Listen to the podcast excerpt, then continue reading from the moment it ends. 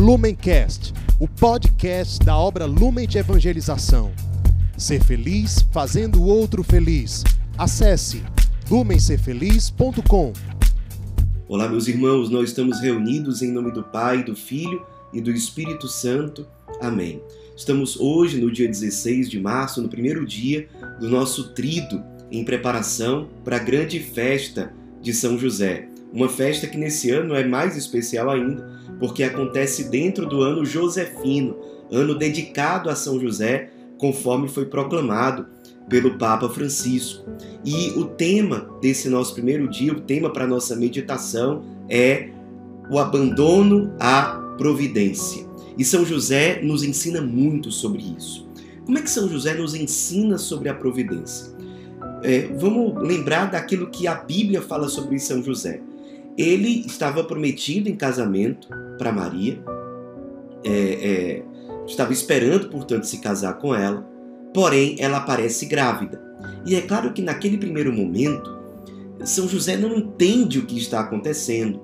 E, além disso, aquele acontecimento bate de frente com certamente aquilo que era o projeto de São José, aquilo que ele imaginava que fosse acontecer.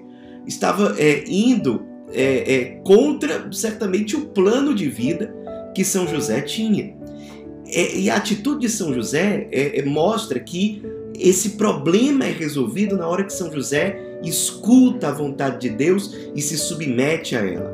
Essa vontade de Deus é expressa na vida de São José por meio de um sonho, quando o anjo fala para ele o que deve ser feito. E aí ele, obedecendo à vontade de Deus, manifesta a partir das palavras do anjo, ele acolhe Jesus e Maria, deixa seu trabalho, a, a estabilidade que ele tinha em Nazaré e vai para uma terra estranha, estrangeira, que era o Egito.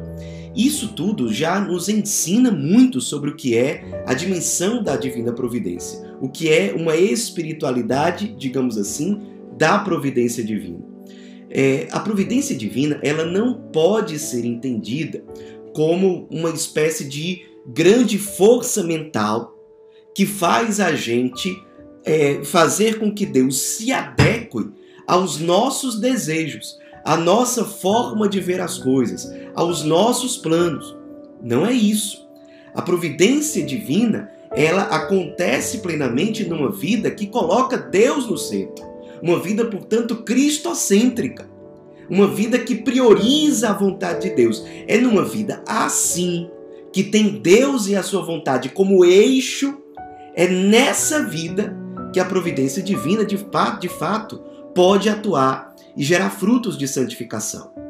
Foi assim com São José. A providência de Deus não agiu na vida dele fazendo com que Deus se adequasse aos planos de José, mas pelo contrário, preparando José para ele compreender qual é a vontade de Deus e ser dócil a essa vontade.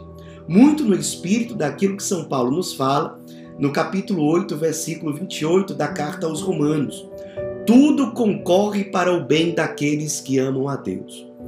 Todo acontecimento, portanto, na nossa vida, na nossa família, na nossa comunidade, ele precisa ser encarado, interpretado por nós como uma ocasião para Deus se manifestar e para que nós saiamos santificados daquela experiência, daquele acontecimento.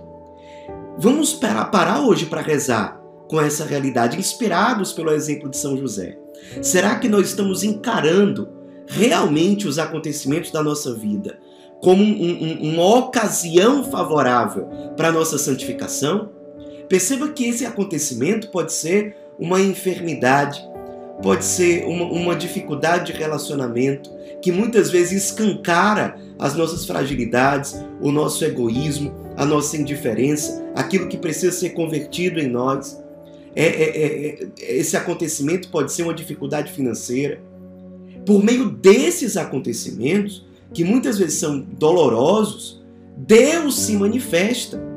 E Deus pretende utilizar aquele acontecimento para nos falar, para nos mostrar: olha, você precisa dessa conversão, Você precisa crescer em confiança, porque acreditar na divina providência e viver a lógica da providência é viver a lógica da confiança em Deus, é viver a lógica da humildade, é viver a lógica da docilidade à vontade de Deus, é, é sairmos do centro e permitirmos que Deus seja o centro. Será que isso está acontecendo conosco?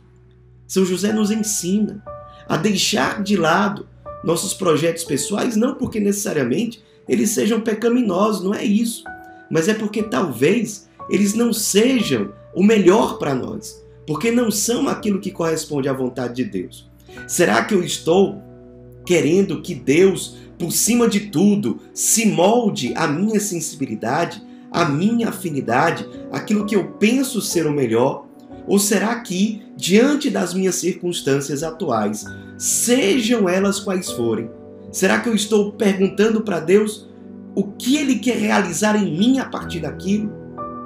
Como São José se propôs a viver e viveu, deixou a sua cidade de Nazaré, deixou o seu emprego, foi para outro lugar com a Sagrada Família. Quando Deus revelou que ele devia voltar, ele voltou. Era um homem obediente, fiel, confiante, humilde, por isso era um homem da providência.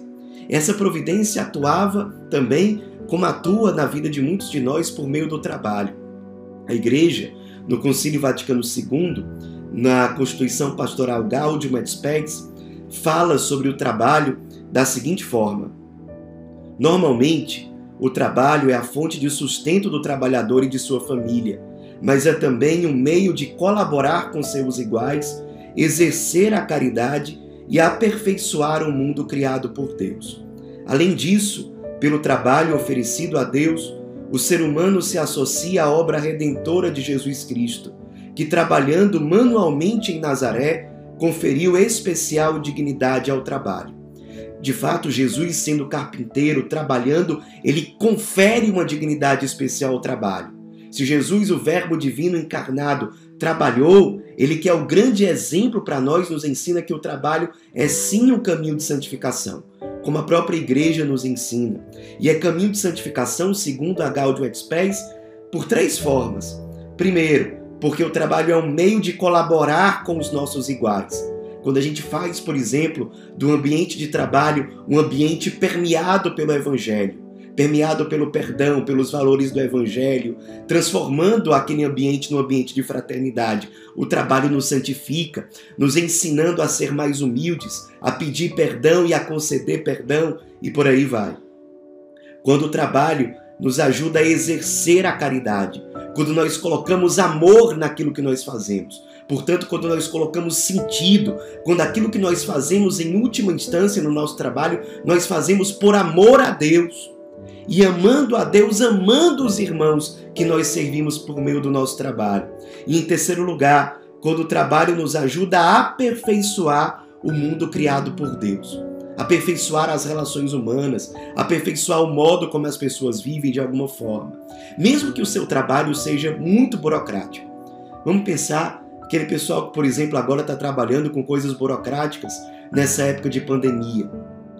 O quanto o atraso de uma pessoa dessa pode prejudicar a vida de outra pessoa, que precisa receber o resultado daquele exame, que precisa receber um retorno sobre aquele benefício, sobre aquilo que para ela, para aquela pessoa e para a família dela é importante. Um trabalho, mesmo que ele seja burocrático, ele sendo bem feito, feito por amor, para a glória de Deus, ele pode ser um instrumento de serviço para os outros e de santificação. Tudo aquilo que santifica, pessoal, é permeado pela lógica da cruz. Então, o nosso trabalho não é porque ele tem dificuldades, ele tem obstáculos, ele tem provações, que ele não é um meio de, de, de salvação, de santificação. Ele é um meio de, de santificação exatamente porque ele tem essas coisas. Exatamente porque a lógica da cruz está dentro daquilo. O trabalho, ele, ele, ele existe também para fazer com que a gente seja mais virtuoso, que a gente cresça na perseverança, na paciência, no serviço, na caridade para com o próximo e em tantas outras coisas, tantas virtudes que a gente é chamado a exercitar e a aperfeiçoar por meio do trabalho.